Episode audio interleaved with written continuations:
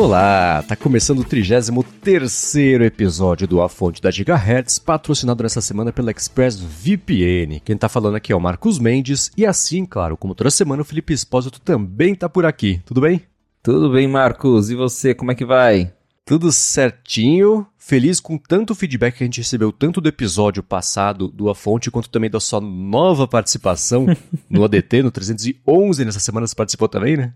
Pois é, mais uma vez invadindo o ADT, foi legal participar de novo com vocês. E o papo rendeu, né?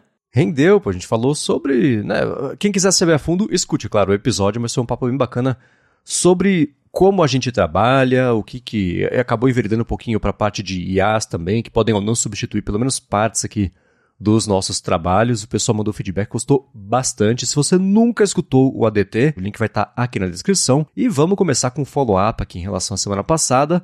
Já também com follow-up sobre o bônus track da semana passada, que a gente falou sobre a sua foto lá no cockpit do avião.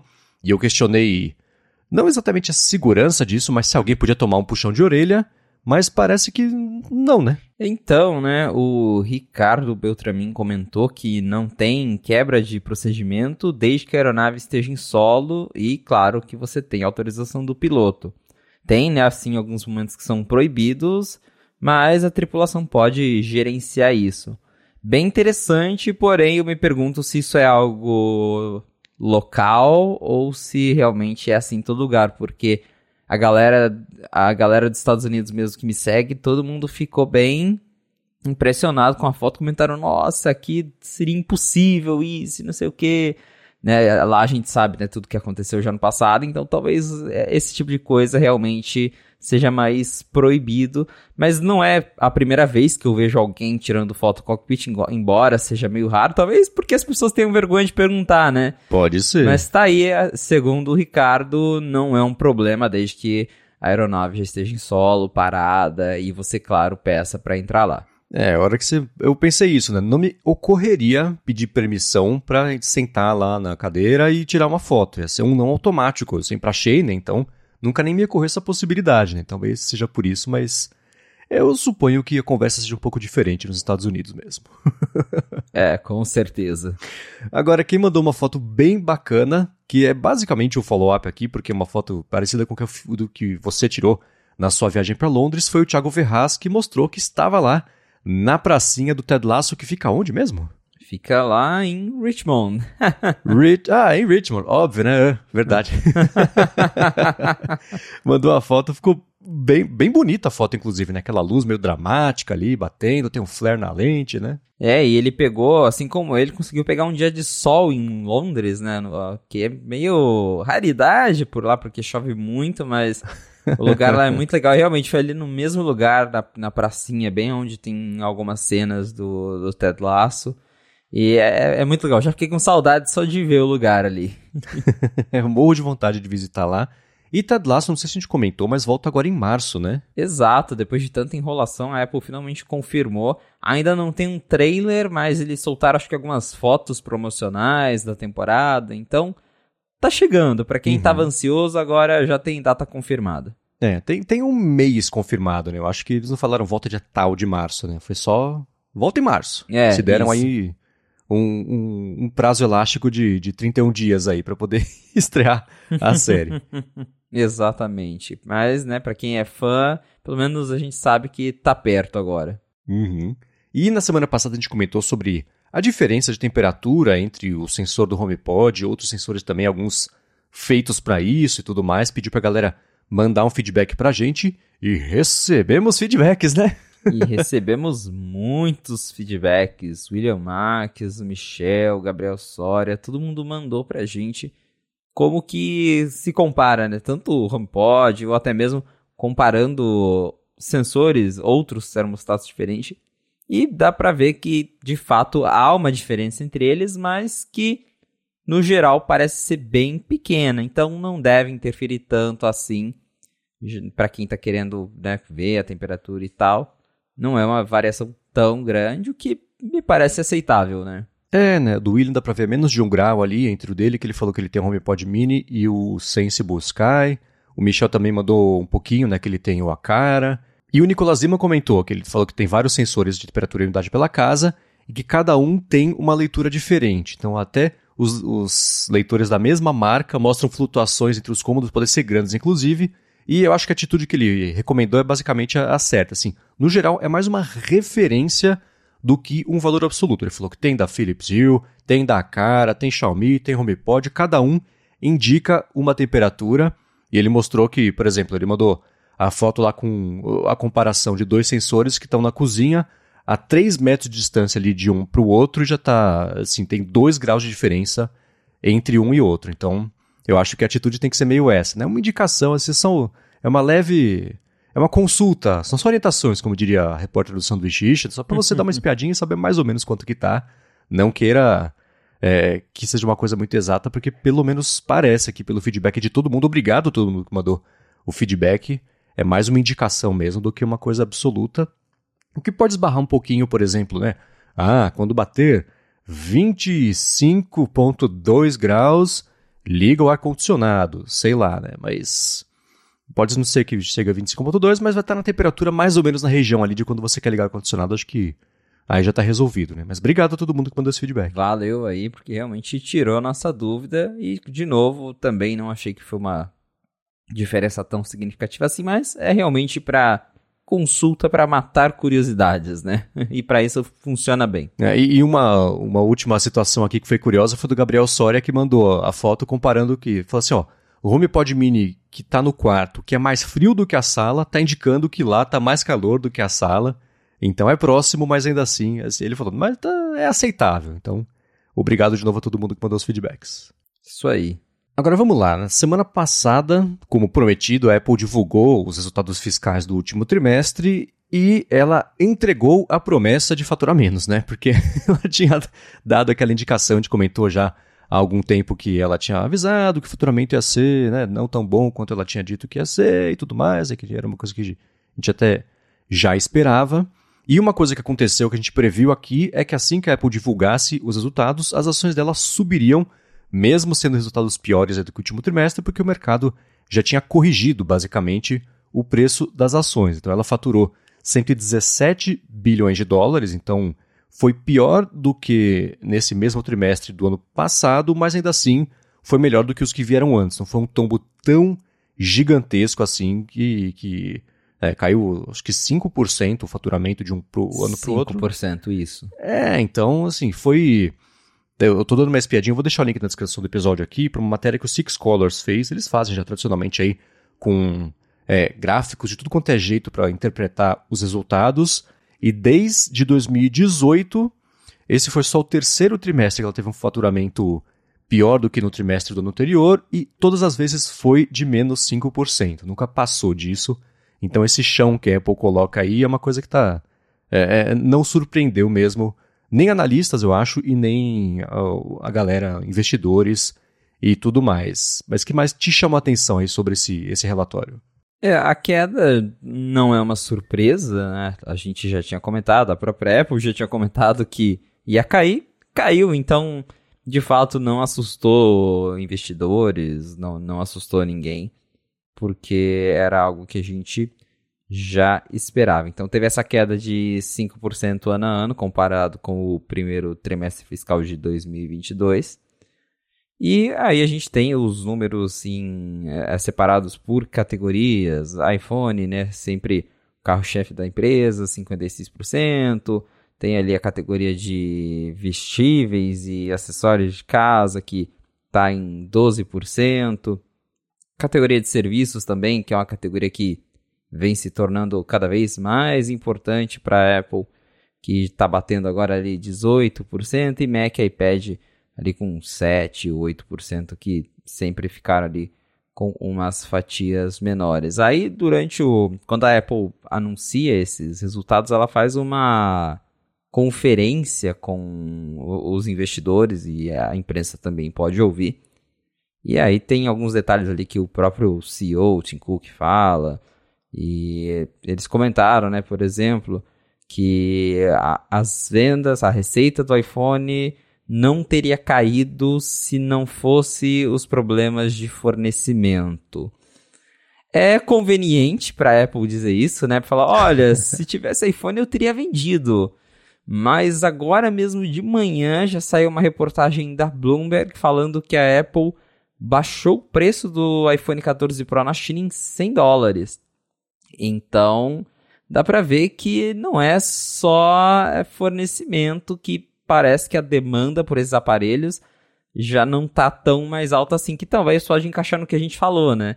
Num primeiro momento todo mundo queria, faltou unidade, só que agora passou, passou o hype. Quem, quem comprou, comprou. Quem não comprou, talvez já perdeu o interesse.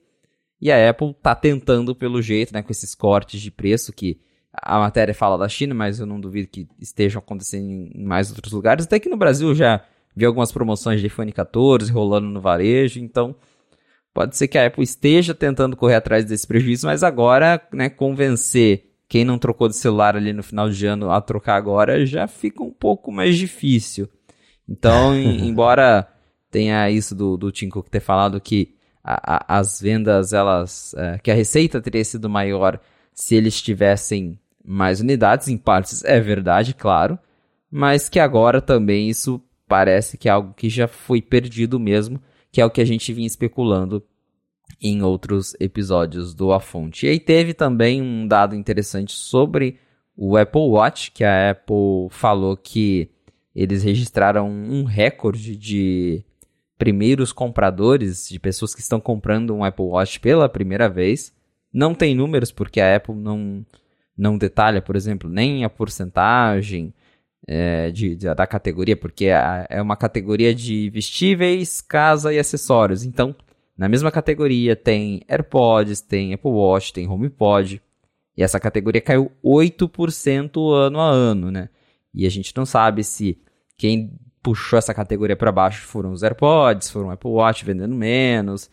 É, mas, apesar dessa queda, o, foi dito aí nessa conferência da Apple que o número de pessoas comprando um Apple Watch pela primeira vez foi um número recorde que também entra no que a gente já comentou em outros podcasts, aquilo que a Apple perde de um lado, está vendendo menos iPhone, mas ela empurra mais Apple Watch, empurra mais acessórios, e a gente vê que tem cada vez mais pessoas interessadas nesses outros produtos, o que não substitui o iPhone, mas ajuda a equilibrar a balança e manter uma queda de só 5%, algo que poderia ser muito pior se a empresa não tivesse esses acessórios e também, claro, serviços. E, inclusive, a categoria de serviços também teve recorde e a Apple atingiu a marca de 2 bilhões de dispositivos ativos e eles celebraram isso aí, apesar, né, de novo, de, de quedas e tudo mais. Foi comentado aí durante essa conferência que a Apple é, acho que eles adicionaram mais de. Só nos últimos 12 meses, eles ganharam mais de 200 milhões de, né, é, de dispositivos Apple ativos ao redor do mundo. É, esse trimestre é curioso, né? Se você pega a, a, divisão de faturamento por categoria, não tem como fugir do iPhone ser o, o carro-chefe desse trimestre, porque venda de Natal, aquilo que a gente sabe, então não teria estratégia suficiente no mundo para compensar essa queda de, de faturamento porque não tinha iPhone para vender. Por outro lado, dando uma espiadinha aqui nos gráficos todos, é curioso ver como o faturamento de iPads cresceu bastante, né? Se você comparar com os trimestres anteriores todos, foi o maior crescimento desde o segundo trimestre fiscal de 2021. Né? E aí eu estava dando uma espiadinha aqui, a Apple lançou iPad Pro e o iPad Boy, né? No, nesse trimestre que engloba, que fecha em 31 de dezembro, né? Então, foi o, de, o Pro de 11 e de 12.9, de 13 polegadas basicamente, e o iPad Boy e só, né? Mas ainda assim, parecia que tinha uma demanda represada aí suficiente para fazer o faturamento aumentar 30%, o que é bastante considerando que o ano passado inteiro ele teve queda de, de faturamento mesmo com produtos novos sendo lançados. Né? Então, e mesmo o faturamento do iPhone, né? ele aumentou aí, é, ele baixou na verdade 8% na comparação ano sobre ano, mas ainda assim é, se você pega os trimestres anteriores, não tem nem. É, é, é, comparação com, com o desempenho e, né, se você pegar em relação logo ao trimestre passado, aumentou 50% o faturamento, que é muita coisa, né? Considerando a maturidade já que tem o iPhone.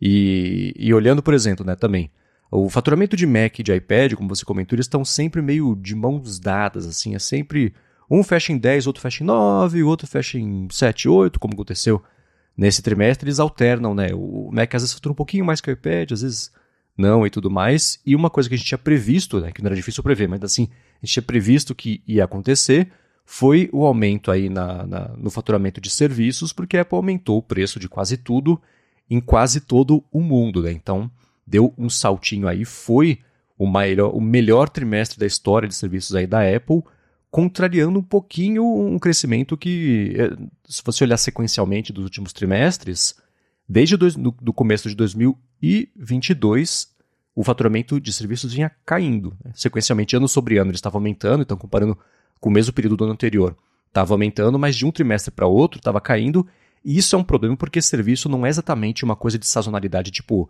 venda de produto e tudo mais. Né? Serviço, a Apple quer um faturamento estável, constante, renovando a assinatura da Apple Music e Apple TV Plus todo mês.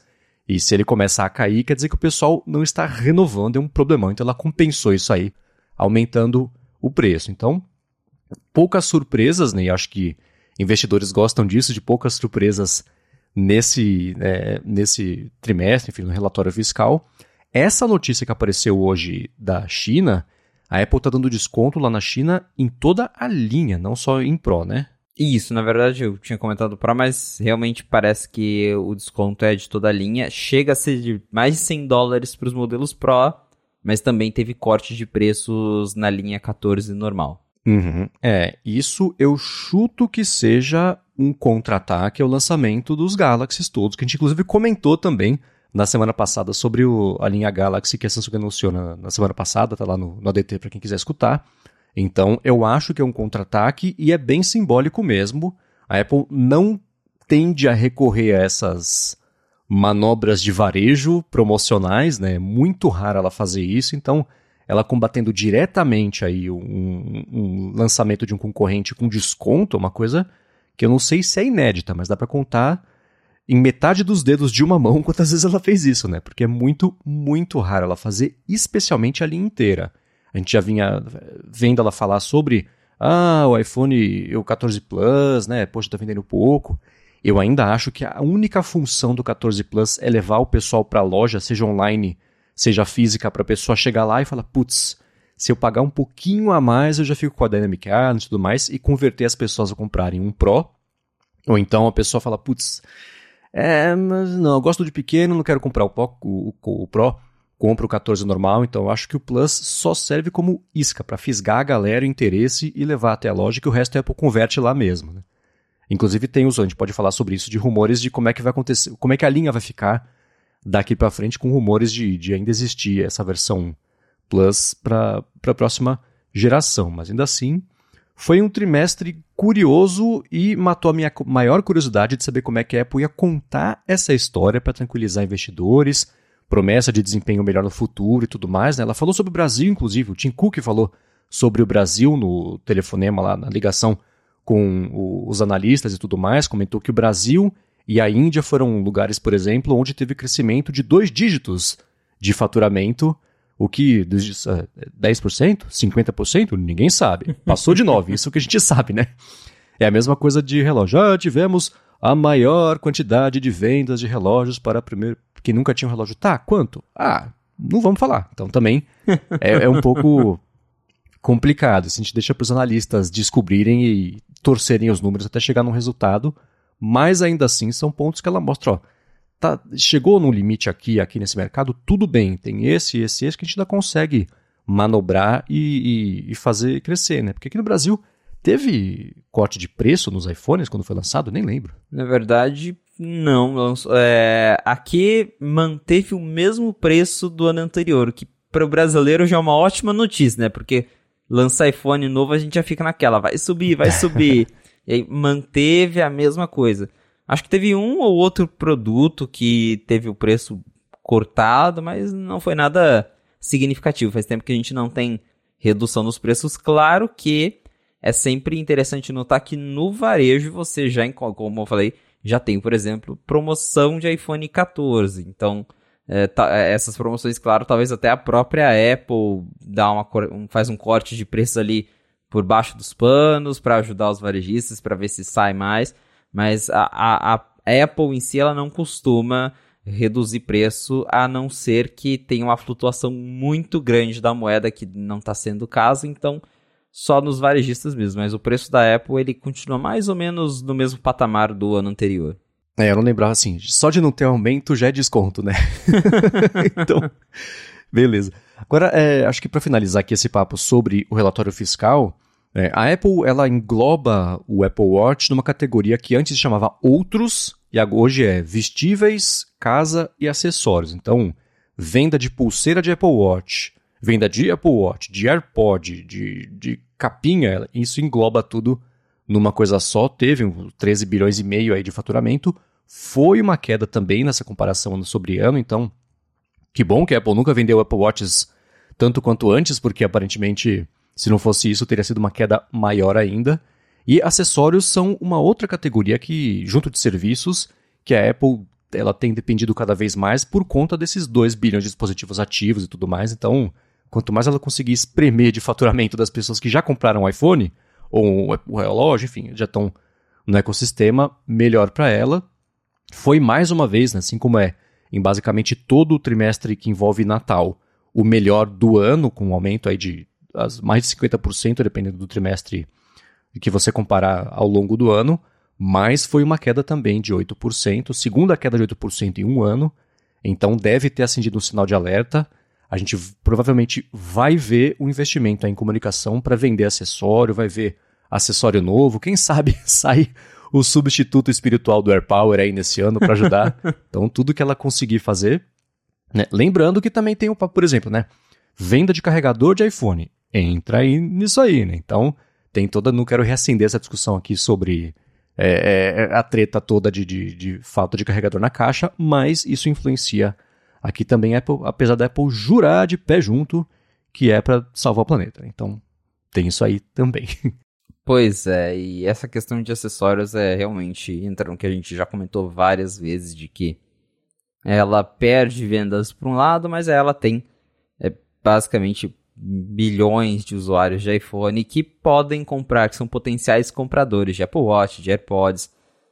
E com cada vez mais pessoas demorando mais tempo para trocar de iPhone, ela pode aproveitar essa, esse período para vender outras coisas. E eu conheço muita gente que de fato faz isso. A pessoa compra o iPhone no ano, aí ela não vai trocar de iPhone no ano que vem, no outro ano ela compra um Apple Watch, no outro ano compra um AirPods, então é nisso que a Apple vem apostando. De novo, não dá pra gente saber o que exatamente dessa categoria caiu, se foi carregador de iPhone, se foi Apple Watch, se foi AirPods, se foi tudo. Eu lembro que o Menticu chegou a comentar que ele estava esperando uma redução nas vendas de AirPods porque a Apple lançou só os AirPods Pro de segunda geração, mas de resto a linha de AirPods já está estagnada há algum tempo. Os AirPods 3 já, estão aí no mercado desde 2021, AirPods Max nunca mais foram atualizados. Então pode ser que os AirPods sejam responsáveis por puxar um pouco esse número para baixo. A gente não sabe. Nesse momento é realmente especulação.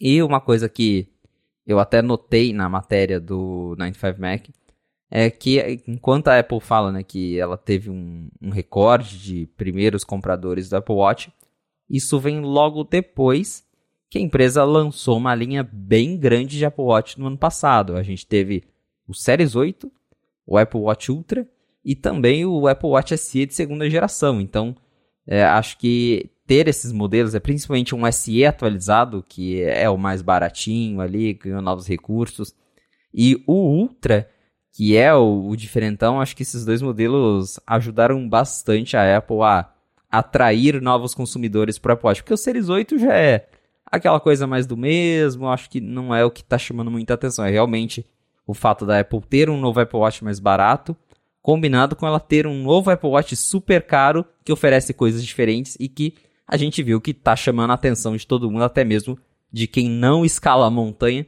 só porque ele é diferente. Então, possivelmente a Apple vai continuar aí apostando em ter cada vez mais acessórios. Tem rumor que a gente já comentou de AirPods Lite, que deve vir aí nos próximos dois anos. Talvez justamente porque ela está sentindo essa estagnada no mercado de acessórios e precisa de mais coisas para impulsionar. Então, também acho que a gente vai ver ainda mais acessórios vindo aí no futuro. E, né, provavelmente eu acredito que um possível headset vai entrar nessa categoria, pelo menos de início, né? É, não, dificilmente vai virar uma categoria isolada aí para ela falar.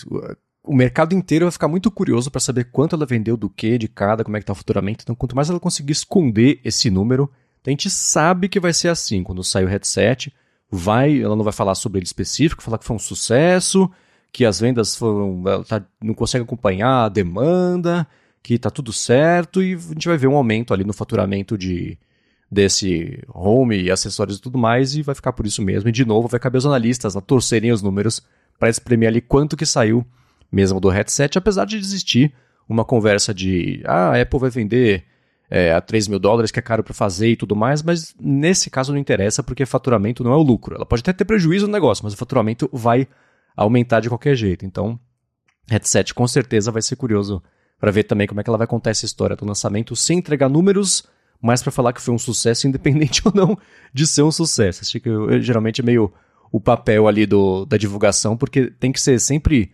sincero, porque se você mentir numa divulgação dessa, né, as pessoas vão presas, mas ainda assim existe uma margem de manobra aí que dá para a Apple fazer dessas divulgações uma oportunidade também pública de dar declarações que virem notícia e tudo mais, que mostra que está tudo certo, está tudo bem, o futuro é promissor. Fiquem tranquilos todos, né? Usuários, analistas, investidores e tudo mais.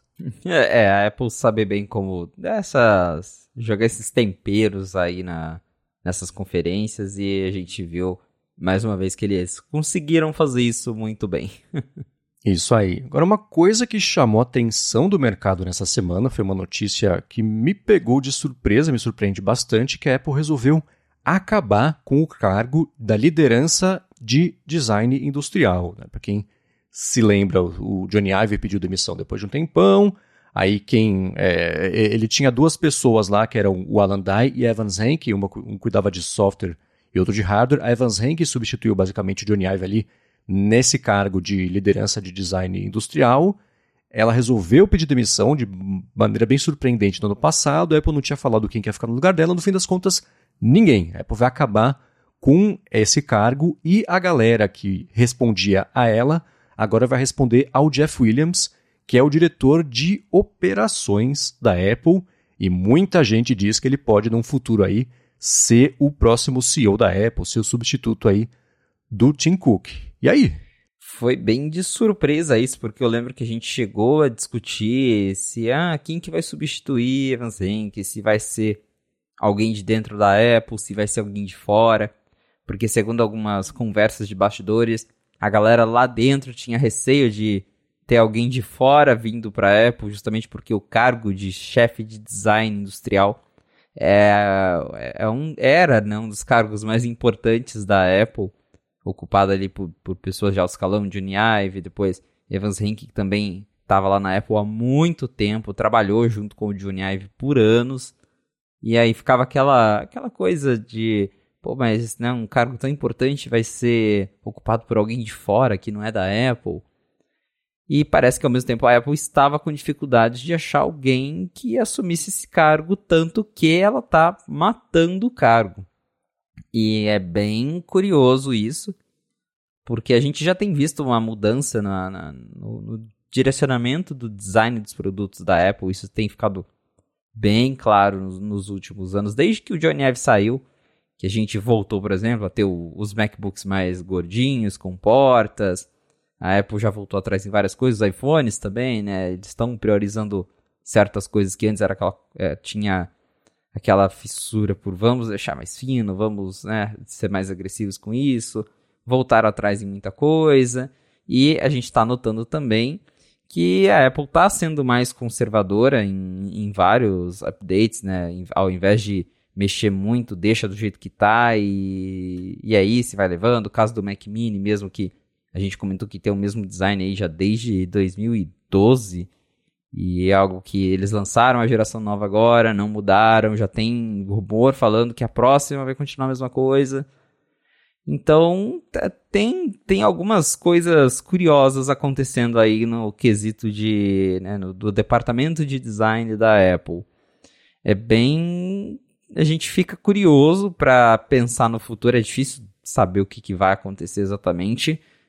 Mas eu tenho essa impressão de que a Apple ela vai ficar cada vez mais, como eu falei, conservadora em mexer nas coisas. Ela não, não, é, não é mais aquela empresa que vai ousar em termos de design, que vai lançar algo totalmente diferente.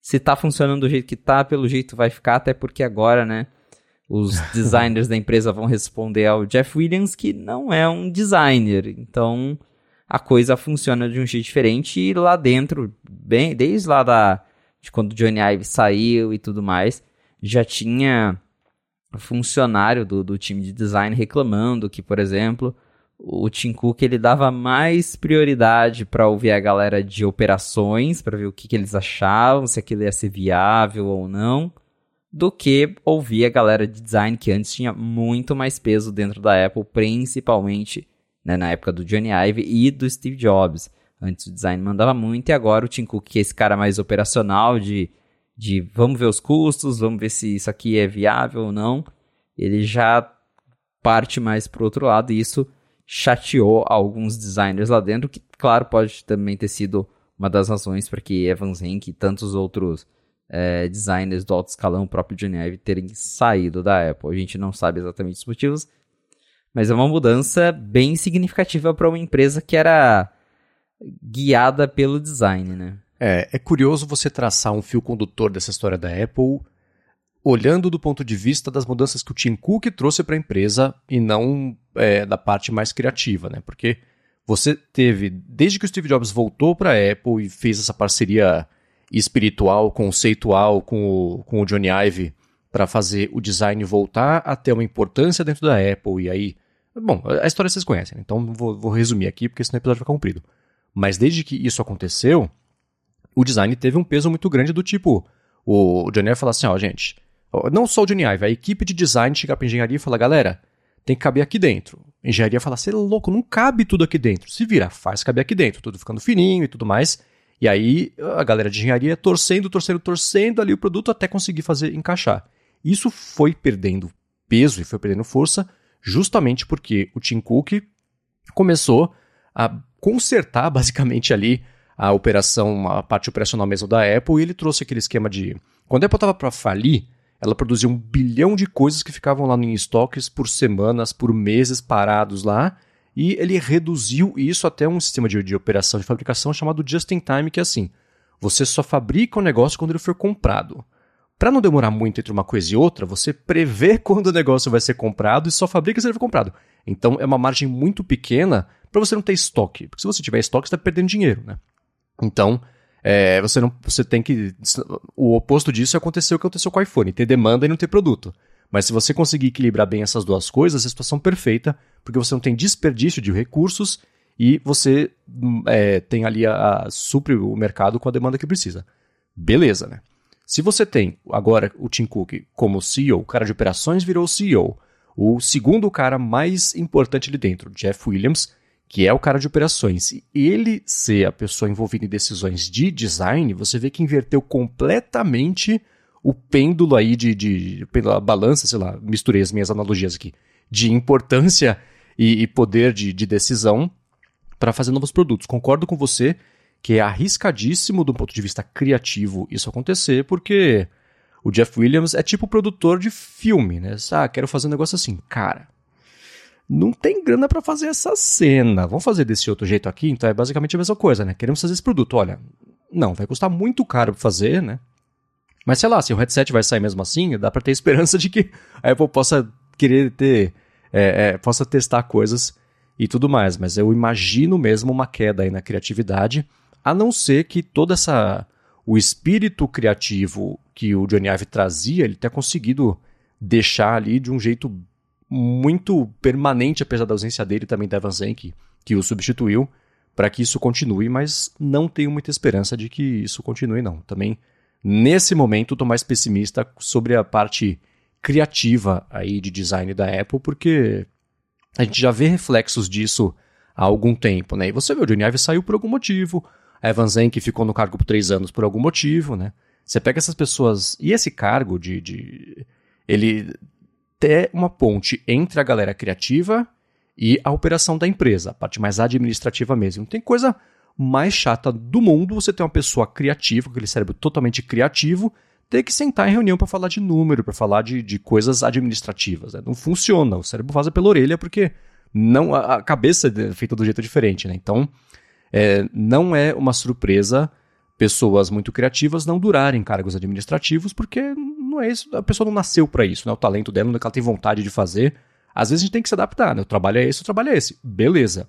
Mas você pegar alguém da estatura do Johnny Ive, ele, eu imagino ele sentado em reuniões administrativas pensando, putz, o que, que eu estou fazendo na minha vida? Né? Eu tenho tanta coisa para criar ainda, tenho tanta oportunidade de fazer. O que, que eu estou olhando para essa planilha de Excel? Não quero saber disso, né?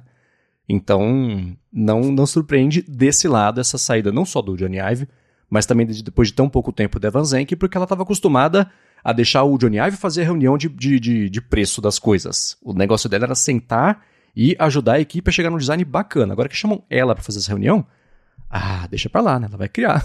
Muito mais bacana, né? pois é, acho que ela decidiu ir no caminho do Johnny Ive que tá até desenhando nariz de palhaço agora. Teve o que ele, ele fez lá pra, pra campanha do, do Red Nose lá no Reino Unido e tudo mais. Então, pra você ver, né? Ele desistiu de desenhar iPhone pra desenhar nariz de palhaço, porque é isso. Ele cansou de ficar lá na empresa fazendo, repetindo as mesmas coisas. E isso acontece realmente com muitos criativos, especialmente quando a empresa ela não dá tanta voz assim para o design e prioriza operações. E é o que está acontecendo com a Apple hoje. Tanto que essa matéria da Bloomberg diz que é, alguma parte da equipe criativa da Apple, quem ainda está lá, ficou bem irritado com essa decisão de terem que responder ao Williams e não a um designer. Porque daí realmente a discussão sempre vai acabar em custo, em viabilidade.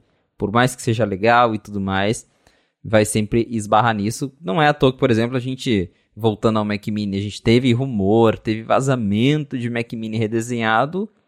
Não aconteceu e a Apple, inclusive, preferiu abaixar o preço do computador, que provavelmente é, é o resultado de não ter mexido no design, que a gente já comentou várias vezes, né? Você troca uma coisinha dentro do aparelho, já envolve mudar o processo de fabricação e tudo mais. Então, mexer com design é, é, é caro no sentido de, do custo de produzir as coisas. E a Apple de hoje em dia está preferindo, se está funcionando, deixa assim.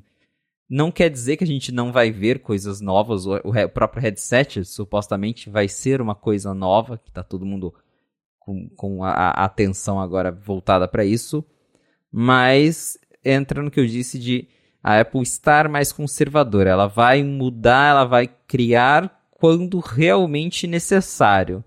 Agora, se está funcionando, o MacBook, ah, né, trouxeram as portas de novo, esse design mesmo acho que vai ficar aí agora por uns bons anos até mudarem de novo.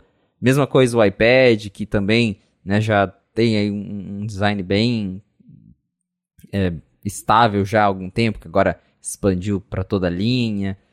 E né, vamos ver no futuro se é, lá na frente isso vai ter um impacto, porque também chega uma hora que as pessoas querem novidades. Por mais que a Apple não mude, é, o iPhone mesmo, a gente sempre vê a, a, a galera falando que queria algo diferente, que, que quer algo novo. E a, pelo menos já faz aí algum tempo que o iPhone, né, desde a linha 12, tá com o mesmo design. Mexe uma coisa ali, muda uma cor, mas é essencialmente o, o mesmo aparelho. E outra dúvida que fica, né, na, na minha cabeça é quanto tempo o Alan Dye vai durar nesse cargo. É, não sei, não dá nem para arriscar, porque é um alvo muito móvel essas coisas agora que tá mudando essa parte mais estrutural da operação. E aí volta um pouquinho, é, eu ia falar sobre não só o design do iPhone, mas de todo o mercado de telefones está uma coisa mais engessada, né, sem grandes novidades e tudo mais. A, a, Samsung nem tanto, porque ela domina o mercado em vendas, porque ela tem um milhão de opções de aparelhos. Ela, é, é eu fazia, eu, eu, faz um tempo que eu não faço isso, mas eu contava quantos Galaxies a Samsung tinha lançado no ano versus as semanas do ano, e geralmente era mais de um Galaxy por semana. Diferente, era o A, o, o S, blá, blá, blá. Então era engraçado fazer essa, essa contagem. Mas no caso da Apple, ela lança basicamente uma geração por ano. Então agora a gente tem lá esses quatro modelos, aí tem ano que sim, ano que não, o SE e tudo mais. Então aí volta assim a reunião com o Jeff Williams. Tá? Ó, oh, Jeff Williams, pensamos aqui, tem uma tecnologia super bacana que a gente quer colocar no próximo iPhone que faz os, sei lá, é uma tela holográfica. Tem, vamos fazer? Ele fala assim, tá. Com os fornecedores atuais, a gente consegue fazer 6 milhões. A gente tem que fazer 80 milhões para vender no ano. Não dá para adotar essa tecnologia agora, porque não vai ter iPhone para fabricar e para vender. E desses 6 milhões, 3 milhões é uma tecnologia nova, então vai dar errado, não vai ter qualidade. Então, você tem que inovar dentro do que é seguro, entre aspas, inovar, né?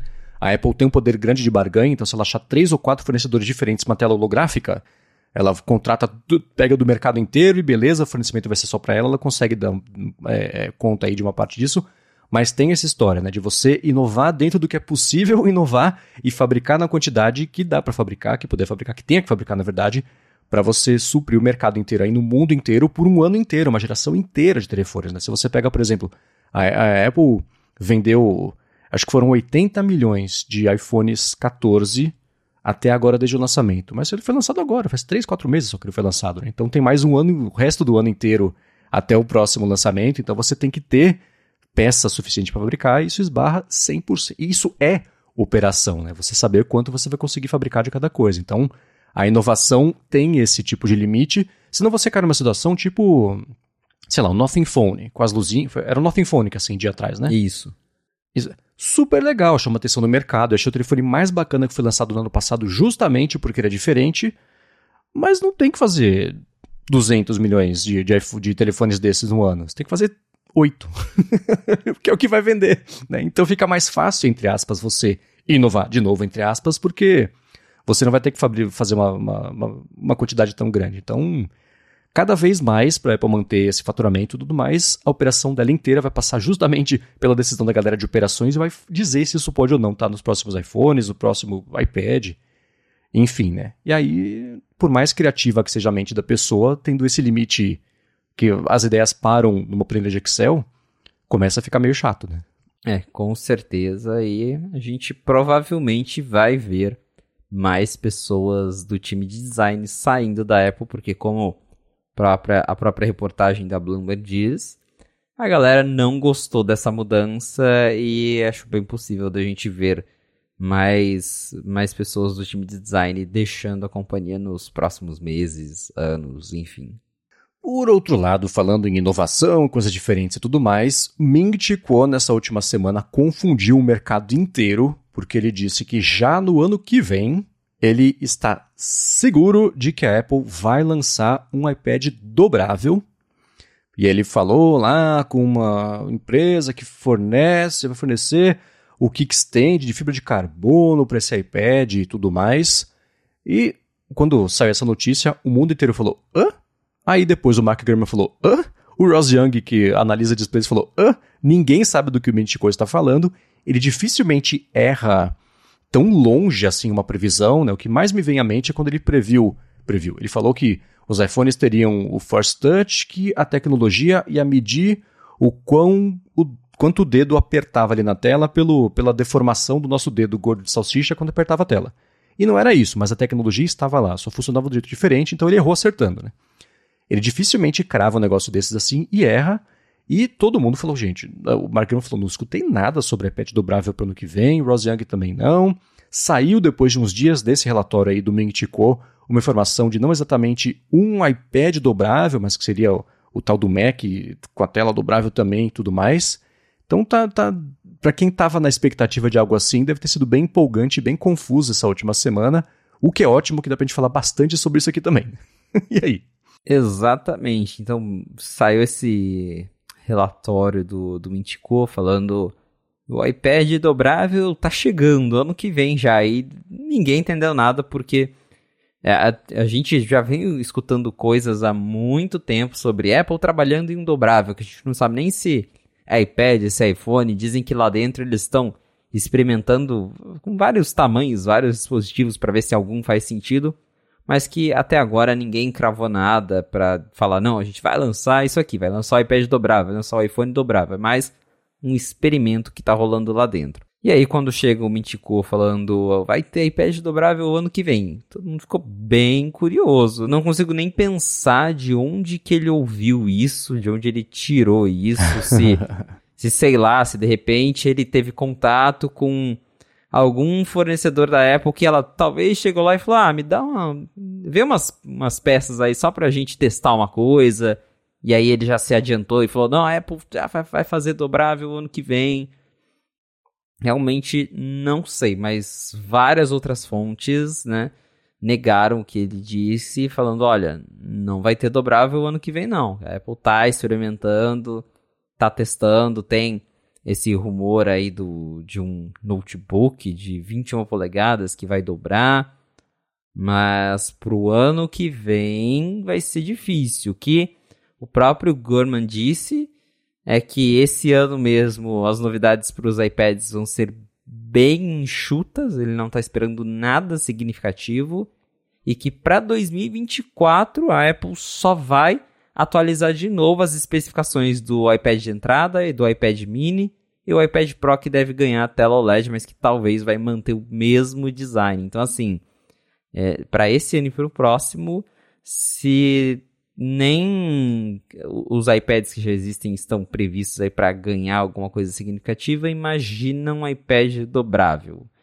Então, parece que se a gente for ver mesmo, né, o, tem aí esse rumor do, de um, laptop com touchscreen, e aí agora o Ross Young disse que a Apple está fazendo que, que o laptop vai ter 20 polegadas, que ele vai dobrar, mas isso é só para supostamente 2025 ou mais para frente. Então, para quem se empolgou para o ano que vem, as chances são bem pequenas. Por outro lado, eu gosto da ideia de um iPad dobrável pela portabilidade e imagino que esse seja um dos grandes pontos que a Apple bateria se ela fosse lançar uma coisa dessa, assim, guarda e enfia no, não no bolso, mas do, do, da calça, mas no bolso da jaqueta, é mais fácil levar na bolsa, na mochila, coisa assim. Bom, todo mundo que usa caderno sabe do que eu estou falando. Então, existe uma demanda, não uma demanda exatamente, mas traz uma facilidade importante para isso aí. Quanto maior a tela, maior é o benefício de você ter um negócio dobrável. Né? Você pega, por exemplo, esse outro rumor de um, um, notebook, quer dizer, todo notebook é dobrável, né? Mas o notebook com uma tela dobrável de, de 21 polegadas é, é, é, bacana, né? Você, não sei, a tela ela dobra e abraça a parte de baixo e vira uma coisa menorzinha, não sei. Mas entre o rumor do Ming Chi Quad que sairia um iPad dobrável e esse rumor de que, na verdade, não é um iPad dobrável, mas sim um Mac dobrável, e aí ele pode ganhar algum tipo de aspecto de tablet em algum momento, enquanto você dobra ou você usa e tudo mais, eu ia levantar metade dessa história. Eu assim, e se não for o iPad, e sim um, um MacBook Pro mini dobrável? Né? Ao invés de ser o Mac Mini, é a versão reduzida do... do é o MacBook Air, do, não, não sei. Mas ele está mais para laptop do que para um tablet propriamente dito, porque você ter o, o eu não sei, o, o, benefício dele sendo só um tablet para carregar para lá e para cá é bacana, mas é mais sedutor hoje em dia, até para a parte de inovação e tudo mais, a ideia de um notebook dobrável, porque é um mercado que eu não sei se ainda existe. Eu cacei aqui notebooks de 21 polegadas, tem lá o Predator, não sei o que lá, da Asus, é tudo né, com essa pegada parrudona e tudo mais. Não tem um apelo de massa, tem um apelo de nicho, de gamer, né? Então, um notebook dobrável seria, acho que, mais interessante desse ponto de vista de, de você, entre muitas aspas, odeio essa palavra quando é usada desse jeito, mas inovar, né? Porque que benefício um iPad tra dobrável traria para o mercado que já não existe, né, que está fazendo falta? Não sei, né? Tirando a portabilidade. E o iPad mini está aí para isso ninguém compra, né? Então, eu não sei se, se isso sustentaria um, um, uma categoria, enfim, um lançamento, mas foi muito curioso. O mais curioso dessa história é ver o Ming colocar assim, né, se expor tanto numa previsão e cravar de um jeito tão certeiro que isso vai acontecer já no ano que vem, enquanto todo o mercado falando, cara, esse cara tá maluco, não tem nada disso, ninguém escutou nada sobre isso e fazer essa previsão só a partir de um fornecedor, né, que vai fazer um pedaço, não é nem a tela, é o kickstand para o negócio.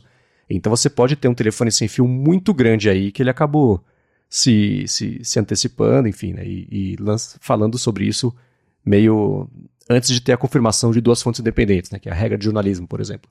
Então, tudo muito curioso a respeito dessa história. É, ele realmente parece ter se confundido, foi bem curioso ver que ele foi desmentido logo depois, é, todo mundo já se movimentou, porque o negócio foi tão absurdo que ninguém se segurou, todo mundo tem que falar, não, isso aí é, é loucura. Mas também acho que nesse momento faz mais sentido um, um Mac que dobra do que um iPad, e realmente, né, se você tem um, um notebook de 20 polegadas, você é, é, é, o tamanho de, de, um iMac antigo, né, 21 polegadas. Você basicamente tem um iMac que você dobra e põe na bolsa. Para quem trabalha, uhum. imagino que, que vai ter gente comprando. Agora, iPad, iPad não importa se ele vai ter 7, 10, 15, 20 polegadas, ele vai continuar sendo um iPad com iPad OS. E... Então não, não tem para quê. Né? Espero que a Apple nem esquente a cabeça com isso, porque o problema do iPad é outro. Agora o Mac realmente acho que é. seria mais interessante de ver.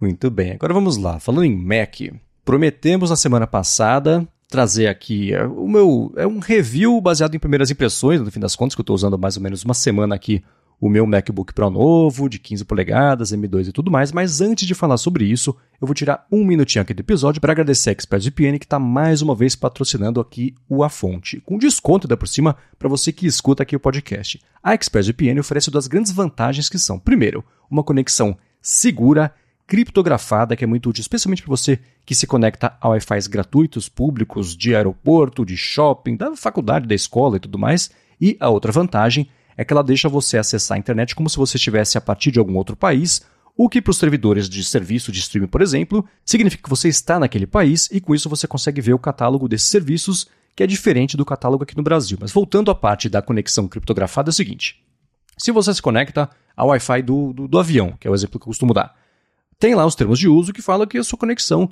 ela vai ser acompanhada para que você possa ter publicidade direcionada e tudo mais. Então eles ficam de olho nos sites que você acessa, que aplicativo você está abrindo, né, o que você pesquisou no Google e tudo mais. E com o ExpressVPN isso não acontece, porque pela sua conexão passar a ser criptografada, nem quem está fornecendo, ele oferecendo essa conexão, consegue ver o que, que você está fazendo. Isso tudo sem você perder velocidade na conexão. Então, se você, por exemplo, essa, ah, VPN eu tenho que passar pelo servidor americano ou do Japão, não, você pode colocar liga ExpressVPN, fala que você está vindo do Brasil e aí a conexão roteia pelo servidor que eles têm aqui no Brasil e ela passa a ser criptografada sem você ter impacto em velocidade. Agora, se você quiser acessar, como eu falei, do servidor dos Estados Unidos, Japão, Coreia, sei lá, você pode fazer isso, você acessa e você acessa, entra na, na HBO Max, em Netflix e tudo mais, e vê o catálogo desses países que é diferente do que tem aqui no Brasil, e com isso você consegue ver uma série que você queira ver, que não dá para ver por aqui, é complicado de ver e tudo mais.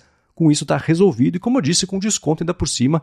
Primeiro, além do desconto, você tem 30 dias para experimentar a ExpressVPN, ver como é que ela funciona, ver direitinho no seu tablet, no telefone, no computador, no roteador, na TV. E aí sim, quando você for contratar o plano anual, tem três meses de graça, só porque você escuta aqui o A Fonte, mas tem que ser por meio do link expressvpn.com barra a fonte. O link está aqui na descrição. Então aproveita.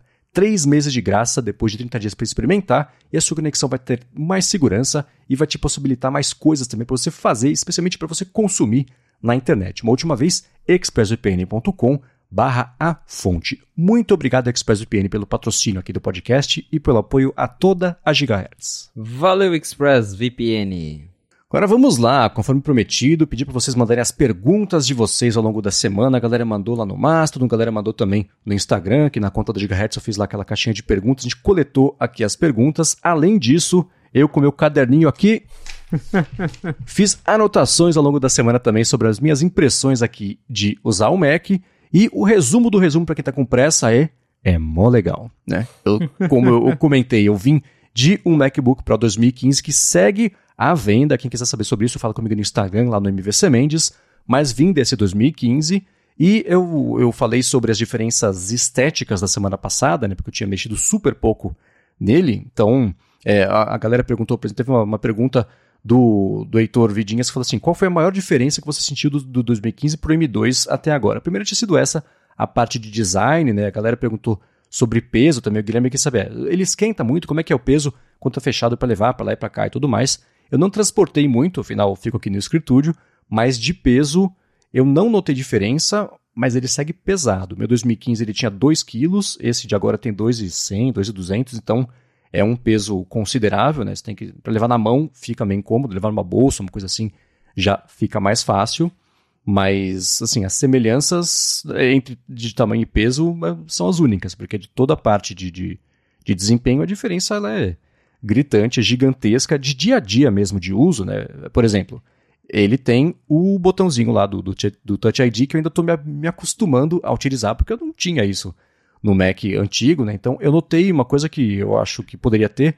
Ele tem a argolinha do Touch ID, né? Podia ter uma luzinha em volta ali da, de onde é o sensor mesmo do Touch ID para ajudar um pouquinho a guiar ali a hora de você colocar o dedo. Eu coloquei primeiro o indicador só cadastrado no Mac, mas eu percebi que se eu usasse o dedo do meio para poder fazer essa a validação um pouco mais confortável ergonomicamente ali do que o indicador. Então isso foi uma coisa que com o, o uso ali eu fui percebendo que fica um pouquinho mais fácil.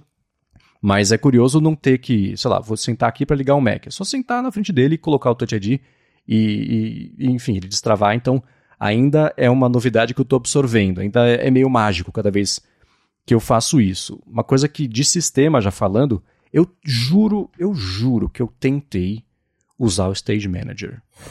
Eu comecei a usar esse computador. Na segunda-feira passada, já editei A Fonte, eu falo sobre desempenho disso é, é, daqui a pouquinho. Mas eu falei, não, vamos lá, eu não vou ser um velho chato ranzinza que não gosta de novidades. Eu vou, como é que esse negócio, deixa eu ver como é que funciona, deixa eu tentar absorver aqui no meu dia a dia. Aí eu fiz na segunda, fiz na terça, na quarta eu desliguei. Falei, não dá. Não foi feito, ou não sei, para o meu jeito de uso, não sei se faz mais sentido no iPad, mas no Mac, o Stage Manager, nesse momento para mim, eu percebi que eu passava mais tempo brigando com o stage manager para eu chegar do jeito que eu queria as coisas, Sim. né? Do que ele me ajudava. Eu tinha dois trabalhos, de trabalhar e de administrar o stage manager, que o nome já indica que tinha que ser um administrador. Então, eu acabei desligando. De stage manager você tentou usar por um tempo também, Felipe? Não? Tentei, no Mac. Mac. muito esquisito. É, é, justamente isso, porque o Mac ele já te dá essa liberdade de, ah, eu quero essa janela aqui, eu quero aqui, eu quero dividir, dividir desse jeito. E aí você tem um negócio que basicamente não te deixa você colocar as coisas onde você quer. Aí o cara, não, aqui não. Ele joga pra lá, joga pra cá. Aí não dá. Pelo contrário, né, nem, nem o iPad eu acho legal. Eu entendo o, o motivo dele existir no iPad, mas também me irrita no iPad, porque às, às vezes eu quero usar o iPad como Mac mesmo. Falo, não, eu quero essa janela aqui, quero aqui. Não, você tem que colocar aqui, essa aqui. Ah, não dá, não. não é, esse recurso. É, é, tem gente que fala né, que a Apple inventou o Stage Manager pensando no headset, que vai, a interface dele vai ser assim. Talvez, não sei, mas no, no Mac especificamente não dá, não consigo usar não. É, no Mac eu tenho um perfil de uso. Se eu vou fazer alguma coisa, vou escrever, sei lá, o conteúdo semanal que eu escrevo lá pro, pro iFeed. É Ulisses em tela cheia, só tem ele na tela e eu não deixo barra, não deixo menu, não deixo nada. É uma tela preta com campo digitar e só, né? Concentração total. Acho que isso é um pouco de, de herança de quando eu usei o iPad para poder trabalhar. Eu percebi que o foco vem daí e é bacana. Mas no dia a dia, as janelas, elas. É, é, é, é tudo meio móvel, né? Depende da situação que você tá, da sua necessidade. Então agora eu tô aqui com cada janela aberta de um jeito. Tem o Chrome, tem o Safari, porque a pauta tem um, o StreamYard tem outro. Tem aqui o, o Shure, o QuickTime e tudo mais, o Ivory para Mac está aberto aqui atrás, tem outro, o Finder também. Então, o Stage Manager não deixava eu fazer isso e eu, às vezes eu preciso que tenha uma, mais de duas ou três coisas abertas ao mesmo tempo, né? Então, ele ficava jogando tudo pro lado o tempo inteiro e cada vez que eu clicava em tudo, eu desconfigurava e falava, ah, não, deixa para lá. Mas pra, acho que para quem... Primeiro, para quem vai chegar no macOS agora, não vai ter a referência de como é que era antes. Então, talvez seja uma coisa que é, no longo prazo tem uma aceitação maior. Concordo com essa ideia de que pode ser um, um jeito de interagir para o headset, porque vai ficar mais organizado do que ter né, o seu desktop com um monte de janela aberta no seu ambiente inteiro. Né? Fica, pode ficar meio confuso. É assim como no iPhone, por exemplo, quando ele chegou, tinha lá arraste para cá para desbloquear. Ele foi guiando as pessoas a aprenderem a utilizar o dispositivo para depois elas fazerem o que elas quisessem. Eu acho que com o headset pode ser parecido, então, então o Stage Manager, nesse caso, pode funcionar muito bem. Mas para o Mac, do jeito que ele sempre foi, não foi exatamente uma adição, mas sim eu estava brigando contra ele para conseguir trabalhar, estava me, me atrapalhando no fim das contas. Uma coisa que eu não fiz do Mac antigo para esse foi puxar backup, então eu parti do zero, estou instalando tudo conforme vai precisando e tudo mais. Não tive nenhum problema ainda de compatibilidade, acho que de nada, porque é o M1, né? Então o, o que eu precisei instalar funcionou, exceto eu acho que pelo pacote da Adobe.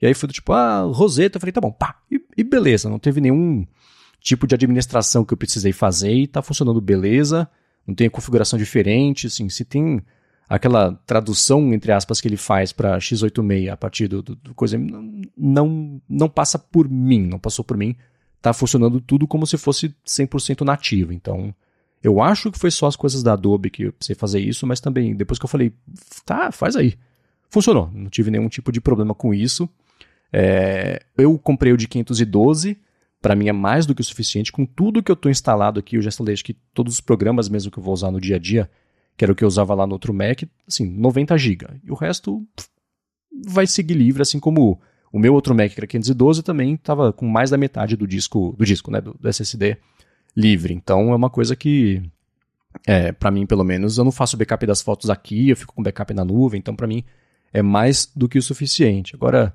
de dia a dia de uso, de desempenho, é. Como eu disse, né, eu usei para editar os podcasts tanto da Gigahertz quanto o Bolha Dev também. E prevendo já essa comparação que eu faria do Mac antigo para esse, na edição mesmo, eu, eu anotei o tempo que cada coisa levava. Pegar o perfil de barulho do ambiente, depois tirar o barulho, né, o noise reduction lá, fazer compressão, normalização, importar o arquivo, a faixa de áudio para a área de trabalho mesmo ali, para depois eu poder fazer os picotes e tudo mais, exportar. Então, eu comparando cada um desses, tem coisa que cai pela metade o tempo de espera, e tanto no a fonte, quanto na área de trabalho, quanto no Bolha Dev, o, o ganho de desempenho foi exatamente o mesmo que é de 57%. Então, independente tamanho do arquivo e tudo mais, é um ganho significativo, né? É, pro dia a dia mesmo, assim, né? Se, sei lá, Nesse processo inteiro, o tempo que eu passava esperando para editar um episódio de uma hora era cinco minutos, né? ganhar para, sei lá, cair para dois alguma coisa, ah, nossa, três minutos vão fazer maior diferença na sua vida? No dia a dia, não. Mas considere que eu edito podcasts todos os dias, tem cinco que são os Boreadev, um por dia de segunda a sexta. O A Fonte, o Área de Trabalho. Vezes 52, que é a quantidade de semanas no ano, aí você vê que já vai ter uma diferença significativa, são algumas horas por ano que eu vou poupar de, de vida, o que aí sim é um ganho bacana. Então, nesse longo prazo, isso vai se, se pagar. É uma coisa, por exemplo, que eu vi, que foi até uma pergunta do Beltramin. Ele falou assim: você consegue ver o verdadeiro desempenho do M2 Pro no seu uso ou sobra potência? sobra potência. Com o meu Mac de 2015, eu senti às vezes que o que eu estava fazendo estava além do que ele precisava entregar. Hoje em dia não. Hoje em dia a coisa mais lenta de, do trabalho sou eu, de novo. Né? Eu estou atrás aqui do desempenho que ele fornece, o que eu acho que é o, jeito certo, talvez, de você trabalhar é você sentir que você é o mais lento. Né? Você não está esperando o computador fazer nada.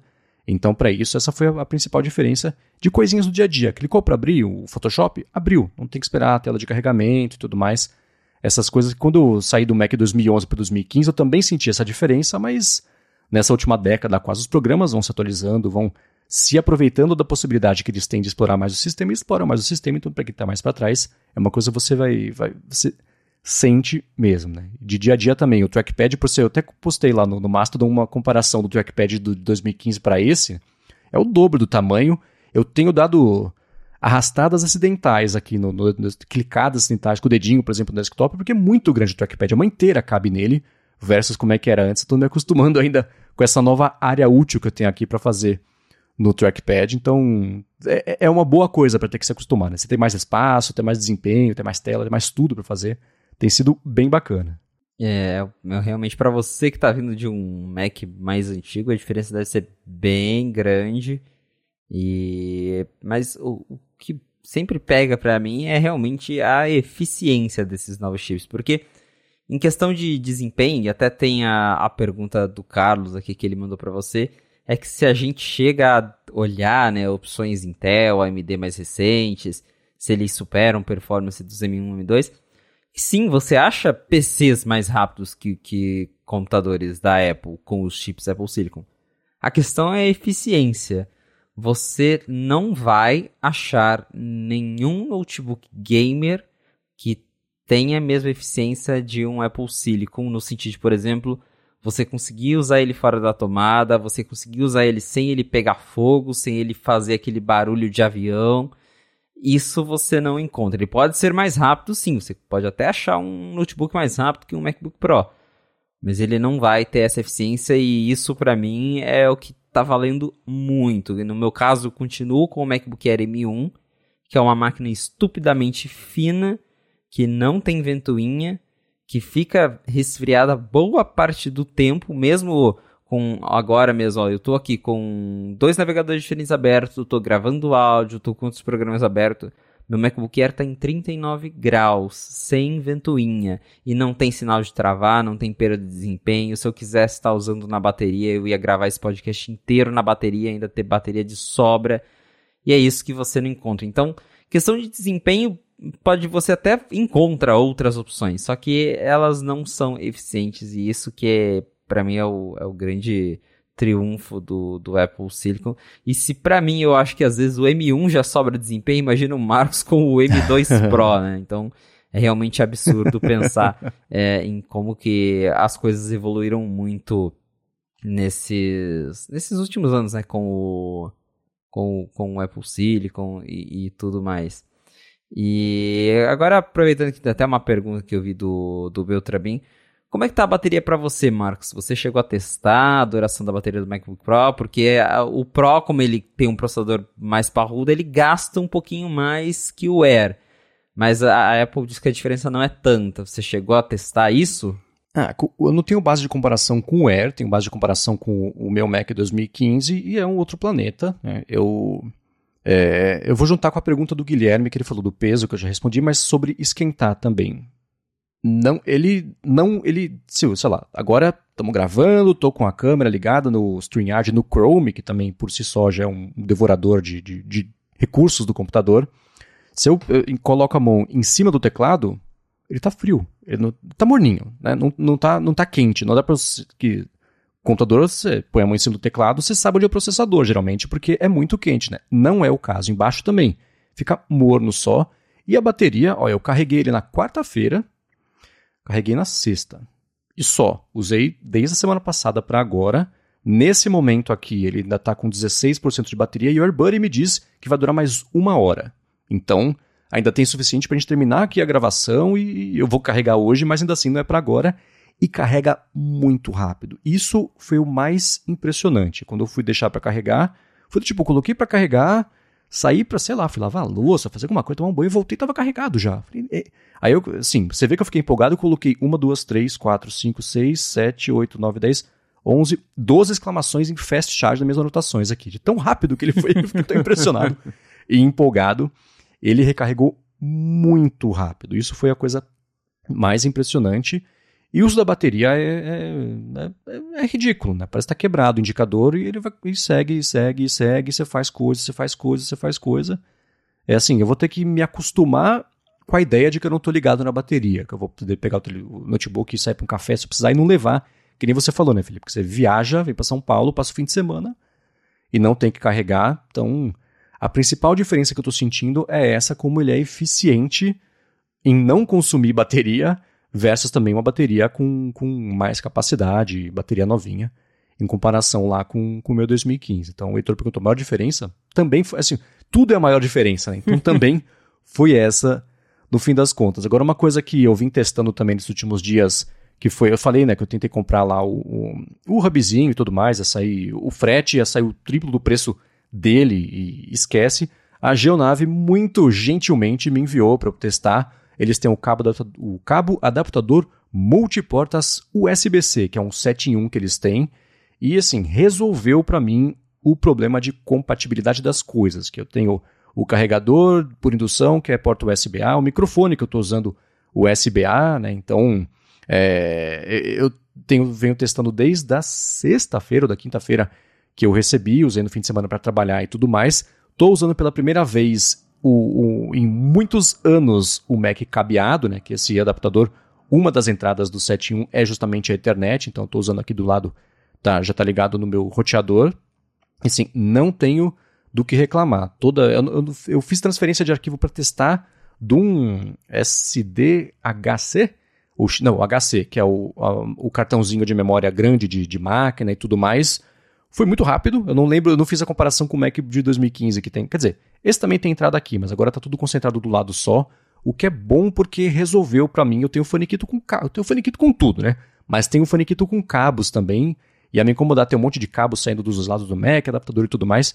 Então agora eu consigo colocar ele atrás aqui do, do, do próprio Mac e tá resolvido. Eu não vejo o cabo, tô gravando sem ver cabo, é a coisa mais linda do mundo. Tá carregando o telefone, tá tudo aqui sem ver cabo, então eu tô bem satisfeito com ele. Para quem precisa ele dá suporte a HDMI, né, o 4K, é 4K 30, não é 60, mas pelo que eu vi, esses adaptadores dificilmente dão suporte a, a 4K 60.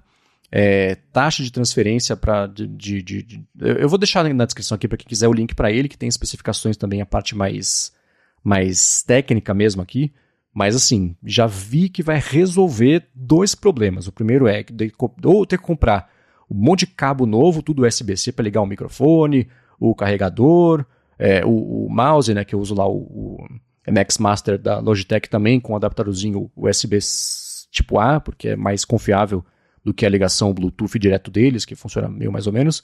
Então, assim, para mim isso agora está resolvido tudo com um negócio só, bonitinho, unificado aqui, escondido atrás do monitor, o que é uma das principais vantagens para mim, porque não tem mais esse risco de ter um monte de cabo agora pela mesa inteira. Eu também uso esse mesmo adaptador da Geonave aqui, ele também me salva bastante, porque o meu MacBook Air só tem duas portas, então eu tinha esse problema de uma porta era da energia, uma porta era do monitor, acabou. Se eu precisava ligar qualquer coisa, eu tinha que desligar ou o monitor ou a energia. E, e, era chato. Então agora eu deixo, como esse adaptador da Jonava ele suporta alimentação, você pode ligar ele no MacBook, ligar o USB-C, do, o carregador USB-C no adaptador e ele carrega o MacBook. Então agora eu tenho uma porta que fica o adaptador com carregador, com USB, com leitor de cartão de memória, internet e o meu monitor, que eu tenho um monitor 4K, e aí para eu ter o 4K 60, eu tenho um cabo que daí eu já ligo direto no USB-C e fica dedicado ao monitor. Então, realmente, para quem está procurando aí um adaptador com preço bacana aqui no Brasil, dá uma olhada nesse da Geonave, porque ele é bem completinho e já ajuda bastante. É, né? E pra ficar claro, assim, não é um publi, não pagaram a gente para fazer isso, mas mandaram pro Felipe testar, eu também tô testando, e é um produto bacana que me deixa satisfeito, então a gente recomenda mesmo que as pessoas comprem, não é porque a gente ganhou e recebeu, mas se tivesse comprado, teria sido exatamente o mesmo review, não é? E é bacana, eu tinha até estranhado que eu tirei da caixa, o cabo dele, entre ele e, o, e a conector, é um cabo grossão, assim, falei, nossa, né, não é tão maleável, mas tem que ser assim para dar suporte a tudo que precisa, né, a parte Exato. de energia, transferência de dados e tudo mais. Então é bacana. Isso que você falou da, da energia é essa entrada USB PD, né? É uma, Isso. Parece um USB-C do lado. É, tá. É, que é uma entradinha diferente mesmo. Então, assim, eu vou deixar na descrição para quem quiser saber mais, porque é bacana e, e que bom agora. É, é, é, louco, né? Eu comprei agora um cabo novo de internet que eu tô usando aqui, tá. É, eu precisava de um pouquinho mais de, de, de, de comprimento do cabo, eu comprei um para poder agora usar ele exatamente na posição que eu quero aqui. Mas que bom, depois de tanto tempo, poder voltar a usar a internet cabeada, porque tem um, um ganho bacana de velocidade e, enfim, né? já que está aqui, vamos usar e tirar proveito disso. Então, assim, não, não tenho não tenho reclamações, não, não só disso aqui, mas do Mac a fazer reclamações.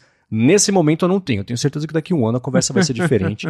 mas nesse momento, uma, uma coisa que é uma pena, o Michel perguntou, dá para trocar ou aumentar o SSD?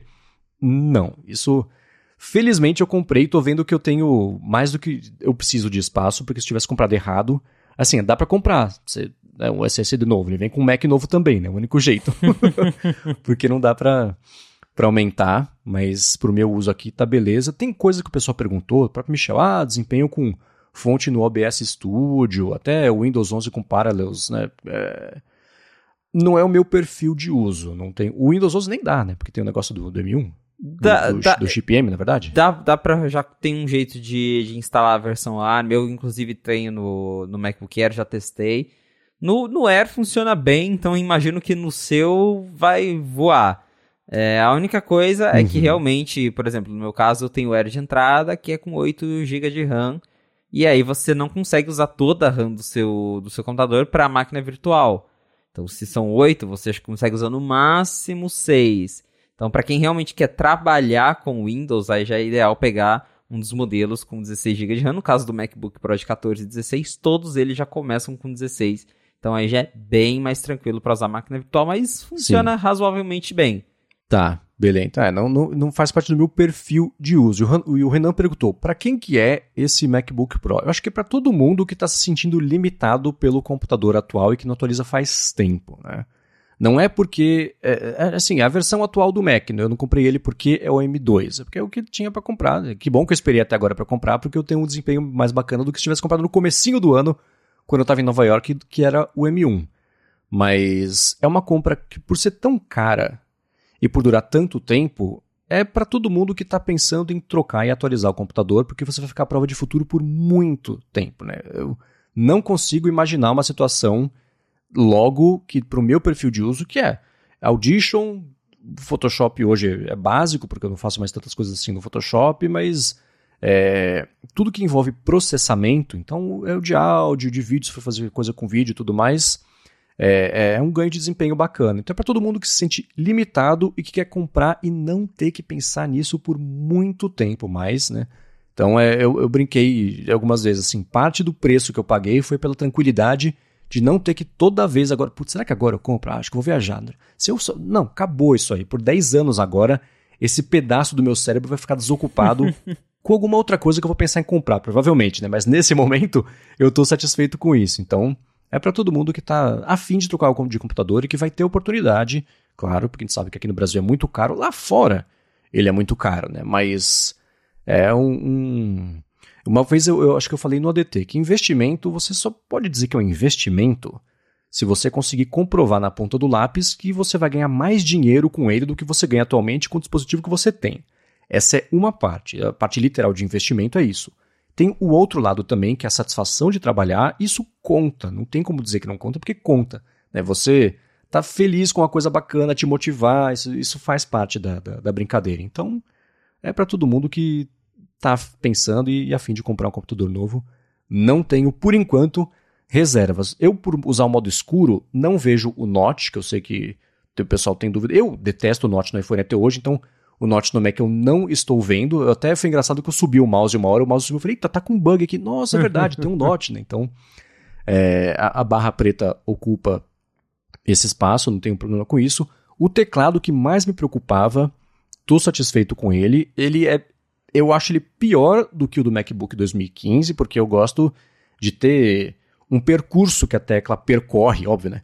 Quando você digita, e te esse teclado é um pouquinho mais flatzinho, não é o borboleta, que era uma abominação, mas ainda assim eu gostava mais do teclado anterior, mas não é um problema, é só uma adaptação que está acontecendo. Então, que bom que o teclado, né, as setas na direita embaixo é um T invertido, não é aquele negócio que a seta da direita e esquerda é uma tecla grande e no meio você tem duas teclas, né, do jeito que elas são hoje, que é basicamente uma tecla dividida em dois, então que, que bom que é isso. Eu pulei todas as partes ruins desse teclado e felizmente tô só com as partes bacanas, então a adaptação para isso foi relativamente rápida. Eu não noto. Esse Mac tem promotion, né? Tem. É, eu não noto. Eu não sei se eu voltar para o MacBook 2015, eu vou perceber, mas é uma coisa que eu não tenho essa sensibilidade instintiva para essa melhora. Tanto no iPhone quanto no Mac, eu scrollo as coisas aqui e falo, tá? Não é uma coisa que fala, nossa, tá, que tudo tá com manteiga e deslizando. Não, mas aí acho que é mais uma coisa minha do que todo o resto. Então, é um, um benefício que eu sei que para muita gente é gigantesco. Eu, eu, eu não consigo, não enxergo, sei lá, sou meio cego para promotion, não, não funciona para mim. É. Mas de resto, acho que é é, é meio por aí. eu acho que eu tenho a mesma percepção com o promotion, porque. Mas é engraçado isso porque depende de aparelho. Por exemplo, eu, hoje eu tenho. É, o meu primeiro dispositivo promotion foi o iPhone, o iPhone 13 Pro. Aí quando eu começava a mexer em outros iPhones, eu percebia. Falava, tá, tem algo diferente aqui. Nada que, fosse me matar do coração, mas eu percebia que tinha uma diferença. Mas eu ia para um iPad, não tinha, eu usava normal, não via nada. Meu Mac não tem até hoje, eu uso como não tem nada. E agora, né, eu peguei o iPad Pro, que tem o Promotion, e quando eu mexo no meu iPad mini, eu já começo, tá, tá faltando algo aqui. Então parece. Eu, tá faltando que, frame. Tá faltando frame. Acho que foi até com o Rambo que eu conversei. Tipo, parece que se aplica muito à categoria do produto, aquele form factor ali. Aí quando você se acostuma, daí quando você começa a usar outros, aí você percebe, mas é, o Mac mesmo, como eu falei, eu já tenho iPhone com promotion, iPad com promotion, eu venho pro Mac que é 60 Hz, eu não sinto falta de nada. E é aquela coisa assim, eu percebo que tá mais fluido, mas para mim também não é algo que, que muda tudo, que faz uma diferença gritante. Eu sei que tem uma galera que fala, nossa, depois que eu mexi no promotion eu não consigo mais nem olhar para outras coisas. Não, para mim também não é assim. uhum. É, tem uma galera, eu acho que o Mike Hurley da Relay FM falou, não, eu desligo o promotion porque me dá enjoo, as coisas, eu falo, nossa, que loucura, né? Eu lembro uma vez também uma pessoa, tava vendo algum vídeo no iPhone e a pessoa falou assim, nossa, tá em 60 frames por segundo, eu falei, cara, como? Como as pessoas percebem isso? Que loucura, né? Bateu o olho assim e é de, de percepção, né, claro, mas é muito engraçado como isso é uma coisa que a minha cabeça não registra. Eu tô consumindo o negócio, tô consumindo, eu tô ligado no conteúdo e não na, na no, sei lá, na embalagem dele. É muito curioso ver como isso faz diferença para algumas pessoas. E uma observação sobre o aspecto dele que eu anotei aqui que eu esqueci de falar é comparando com o de 2015, né, eu falei o peso é super parecido, mas eu ainda estranho o acabamento dele ser tão quadrado versus 2015, que a tampa é um pouco mais arredondada. Parece que eu tô segurando uma coisa muito velha. Parece que um PowerBook Titânio G4 de 2001, assim, sabe? Então é, é engraçado ver que a coisa mais moderna que existe hoje em dia em linguagem de design industrial da Apple é, entre aspas, velha em comparação com o meu computador que era velho, mas que eu vejo como moderno. Então, isso é uma coisa. É o tipo de coisa que você percebe ou, ou passa batido por você? Quando eu vi o. Lá no, na Keynote, quando eles anunciaram né, o, o, redesenhado e tudo mais, que foi o de 2021, eu bati o olho e falei, cara, esse é um PowerBook. Pra, é, esse design grita PowerBook. Eu até brinquei no, no Twitter esses dias quando anunciaram que a Apple não ia ter mais o cargo lá de, né, de, de chefe de design industrial. falei, não precisa, a Apple ultimamente está só abrindo o livro do jornal e fala, vamos reciclar isso aqui, agora é o PowerBook que a gente traz de volta. É, então não precisa mais de design, é só reciclar o que já tinha. Mas é muito interessante, porque eu tenho essa impressão de que o, os MacBook Pro da geração anterior, eles têm ares mais modernos por conta desse design mais um pouco mais arredondado, que eu confesso, em termos de, de, de design, ignorando toda a parte de, de, de parte térmica, de performance, eu gostava mais do, dos antigos. É, eu gostava muito do meu. Eu odiava Touch Bar, mas eu gostava do design do MacBook Pro com Touch Bar, porque quando você olhava assim, era diferente, né? Era aquele, aquele notebook com cantinho arredondado, tinha aquele, aquela faixa preta no teclado, você falava, nossa, o que, que é isso? Eu achava o design muito legal, mas é, não era prático e a Apple voltou para exatamente é o que é uhum. prático e o que funciona, que é você ter um, um laptop parrudão, quadrado, com muito espaço interno para resfriar tudo, mas que né, é o que realmente funciona. Mas eu tenho essa impressão de que o design me parece antigo. Toda vez que eu vejo um desses MacBook Pro, eu falo, nossa, isso aqui é, é, é um PowerBook dos tempos modernos. É, e eu fico feliz de ter pulado também a, a época do Touch Bar, né? Eu lembro a primeira vez que eu vi foi do Sérgio Miranda, que inclusive tá lá na Geonave hoje. A Touch Bar, falei, nossa, de fato, né? Quando eu vi no evento, eu falei, não, não precisa, a hora que eu olhei, tô vendo aqui com as minhas patas agora, de fato, não, né? Espero eu conseguir pular e conseguir pular. Uma coisa que a gente não presta atenção, mas que eu reparei a diferença em relação a 2015 é o lance da câmera, porque tanto para as lives que a gente faz de gravação do DT até agora, a gente está usando o StreamYard, está se vendo pela câmera, é uma diferença grande. Eu noto até um tratamento na pele, né? Minha pele não é tão lisa quanto a câmera faz parecer. então tentei achar algum tipo de filtro assim para desligar, não tem, é assim. Olha o Smart pronto, HDR. Então, mas eu tô Tá vendo só a diferença? então isso é uma coisa que eu notei mesmo. Mas de resto, então tá aí. Acho que se eu tinha um. Pronto, achei um defeito. A câmera é boa demais, sei lá. A câmera tá. tá, tá... Notei essa diferença. Mas tô, putz, tô felicíssimo. E apesar de tudo que a gente falou aqui, se você que está escutando tem alguma dúvida ainda sobre o Mac, sobre esse específico ou em geral nossa impressão sobre isso, manda que a gente pode responder também aqui no próximo episódio. nos próximos episódios também. Obrigado ao Michel, Guilherme, o Betramin, o Renan, o Heitor, o Carlos, todo mundo mandou as dúvidas aí pra gente poder responder ou guiar pelo menos o que eu ia falar aqui. Ó, ó, update, hein? Acabei de colocar na energia aqui o Mac, para vocês verem que agora sim, ele falou, ó, daqui tô com 10%, eu vou dormir já já. Então, o AirBuddy seguia falando aqui que ia levar mais uns 40 minutos, mas né, não quero perder a gravação. Então, tá colocado na terceira vez aqui que eu vou colocar ele na energia. Mas voltando, obrigado a todo mundo que mandou as dúvidas aqui pra gente poder tirar. Enfim, se tiver pintado mais dúvidas, manda que a gente responde aqui no próximo episódio. Eu quero falar agora sobre uma coisa para finalizar aqui o episódio de hoje pintaram alguns rumores a respeito da próxima linha atualização, enfim, o que vai vir no futuro dos iPhones. A gente falou no comecinho que podia voltar a falar sobre isso quando falou de faturamento, porque o Mark Gurman, ao longo do fim de semana, disse que a Apple pode lançar, está estudando no ano que vem, em lançar um modelo que seria o iPhone Ultra, que seria mais caro e mais parrudo do que o Pro e o Pro Max. Então, ao invés de fazer com que o iPhone Pro Max, por exemplo, seja o iPhone topo de linha, vai ter um, aparece um, a Apple está estudando ter um modelo novo e mais caro para ser o topo de linha, que seria, por exemplo, o tal do iPhone Ultra, ou seja lá qual que é o nome, e isso ele conectou também uma coisa que o Tim Cook disse na divulgação de resultados fiscais, que é que a Apple sabe que as pessoas estão dispostas a espremer um pouco mais ali do cofrinho e pagar a mais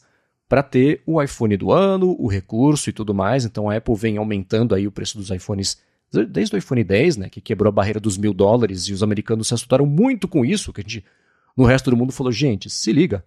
Então ela vem aumentando um pouco o preço ano a ano e que essa ideia dela de lançar um iPhone mais parrudo ainda, mais caro ainda, é uma coisa que ela vem discutindo pelo menos lá dentro. E aí? Olha, quando eu vi isso eu já pensei, lá vem.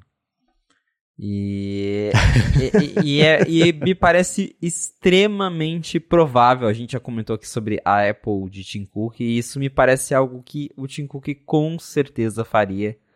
Que é lançar um iPhone ainda mais caro para obrigar as pessoas, não obrigar, mas forçar aquela galera que gosta de, de ter um melhor de gastar ainda mais para isso. E segundo esse rumor, a Apple realmente ela não substituiria o Pro Max mas sim lançaria uma versão ainda mais cara. Mas aí eu penso, cara, é realmente para ganhar dinheiro, né? Porque o que, que essa versão vai ter? É, eles não vão adicionar coisas, eles vão tirar coisas dos outros, que é o que eles fazem com a linha normal. Antigamente a gente tinha uma linha de iPhone que era a linha que ganhava tudo. Agora a gente tem a linha Pro, que até então ainda andava um pouco junto, mas que agora mesmo a gente já vê que até o design é bem diferente um do outro, né? O Pro tem Dynamic Island, o normal não tem, o normal já não tem mais o chip do ano, aí já tem até, acho que o próprio Gurman falou que esse modelo Ultra, talvez um dos diferenciais seria ter um chip ainda mais rápido, então já tem diferença entre o Pro e o normal, aí vai ter Ultra que é mais diferente ainda. E isso sei lá, eu, eu não gosto de. Eu, eu, sinto saudade quando a linha era simplificada. Eu sou a favor de ter opções, por exemplo, opção de tamanho. Eu sei que nem todo mundo gosta do mesmo tamanho. Acho legal ter a, a linha Pro e não Pro, porque daí tem gente que realmente não precisa de tudo do Pro. Mas aí já começa Pro e Ultra. Não acho legal, mas ao mesmo tempo me parece algo que a Apple atual faria. É, minha impressão é parecida. É uma pena. É, acho que a gente tá. Em...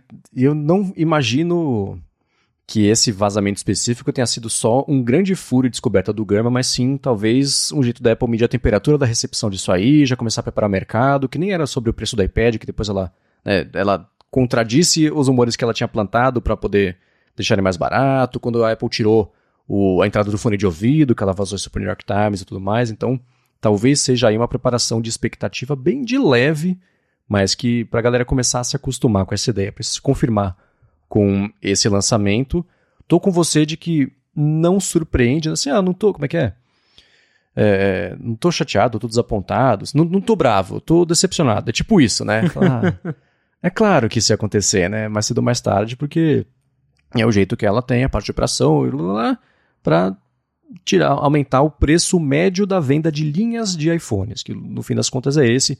Quem compra, quem foi comprar o iPhone Ultra tá subsidiando basicamente o lançamento do iPhone normal e do, do Plus. Né? Então é, é, um equilíbrio que ela tá achando na parte de cima das vendas de, de, da linha de iPhones para conseguir tirar ainda mais de quem estiver disposto a pagar ainda mais.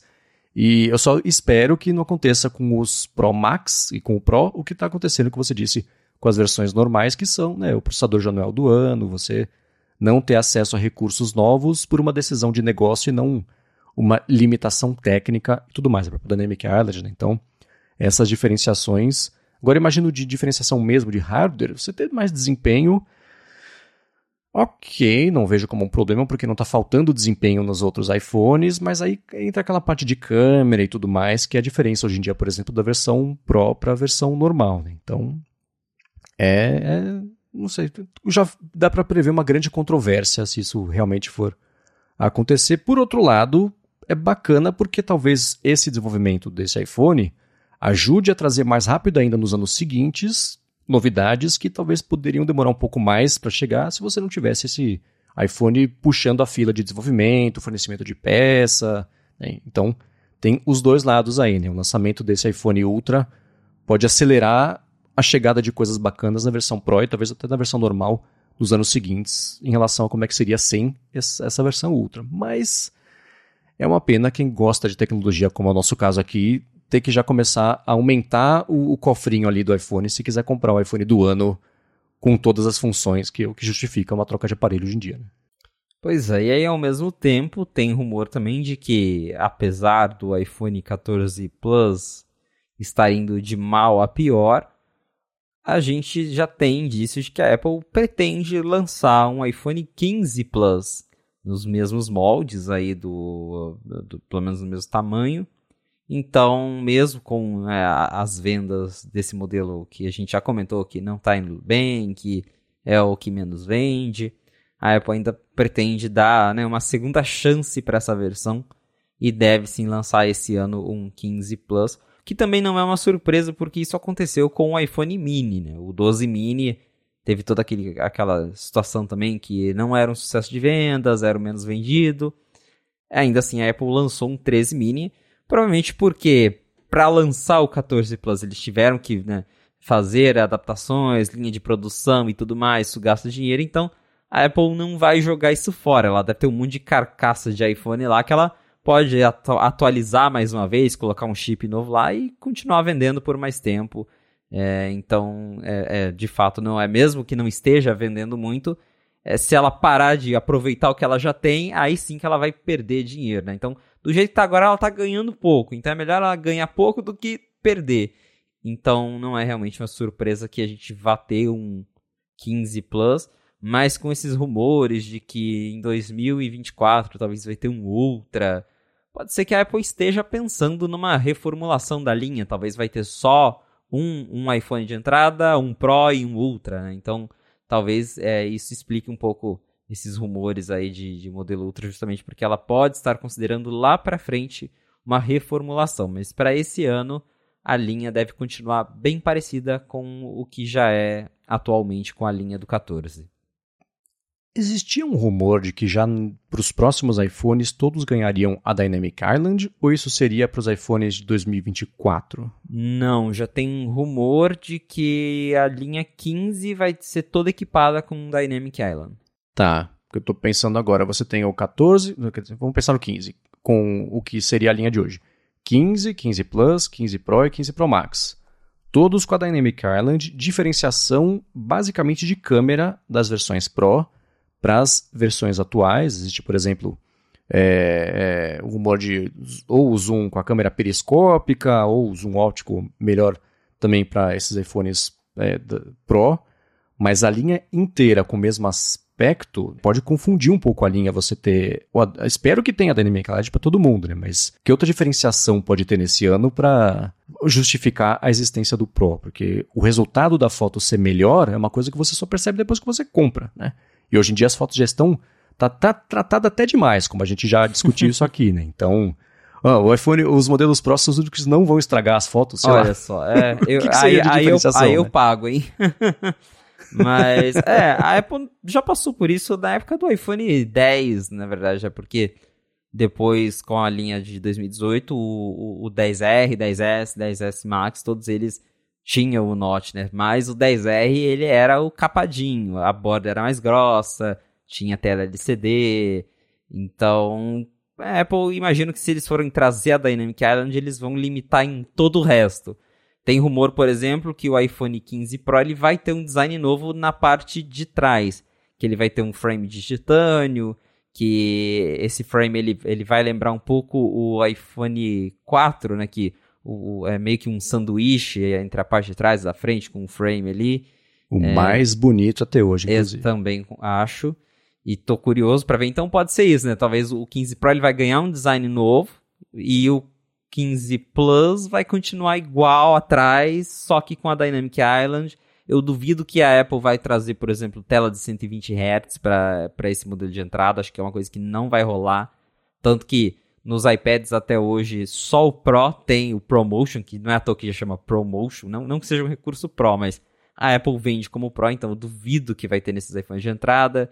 As lentes eu também acho que vai continuar, o modelo de entrada só continuar tendo duas, enquanto o Pro vai ter três, quatro lentes agora com, com periscope.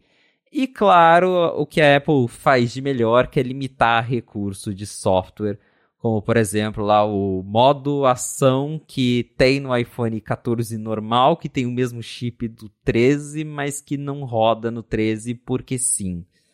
Então, quando, quando a Apple quer limitar coisas, ela é mestre nisso e eu tenho certeza que ela acharia recursos do iOS para falar que só o 15 Pro, Ultra, sei lá o que, é capaz de fazer para tentar convencer as pessoas ao upgrade, né? Mas vai ser interessante de ver se de repente um 15 Plus com Dynamic Island vende mais do que um 14 Plus que é essencialmente um 13, né? É. É, assim, eu penso, tipo, função, modo ação. Quem lembra que isso existe, que usa, que vai decidir comprar um iPhone só porque. É que nem. Não, não, vou comprar esse iPhone aqui porque ele faz slowfis. Sim disse ninguém nunca, né? Exato. então, são diferenciações que não sei se fazer. Assim, do a linha 13 ter duas para três câmeras, beleza, você bate o olho, você sabe a diferença e tudo mais. Então, se você coloca três câmeras no normal e coloca quatro na, na não sei, né? Mas, enfim, vamos ver o que, que vai rolar disso aí.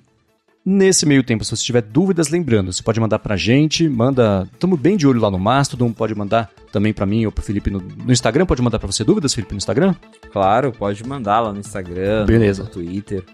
Beleza, a gente responde aqui nos próximos episódios. Quero agradecer a ExpressVPN pelo patrocínio, a vocês que escutaram aqui esse episódio, especialmente quem recomenda, quem avalia, ajuda mais gente a descobrir a fonte, chegar toda segunda-feira aqui e se informar sobre o que está rolando no mundo da Apple e, claro, você, Felipe, por nos ajudar nessa tarefa de ficar melhor informados aqui sobre o que está rolando por lá.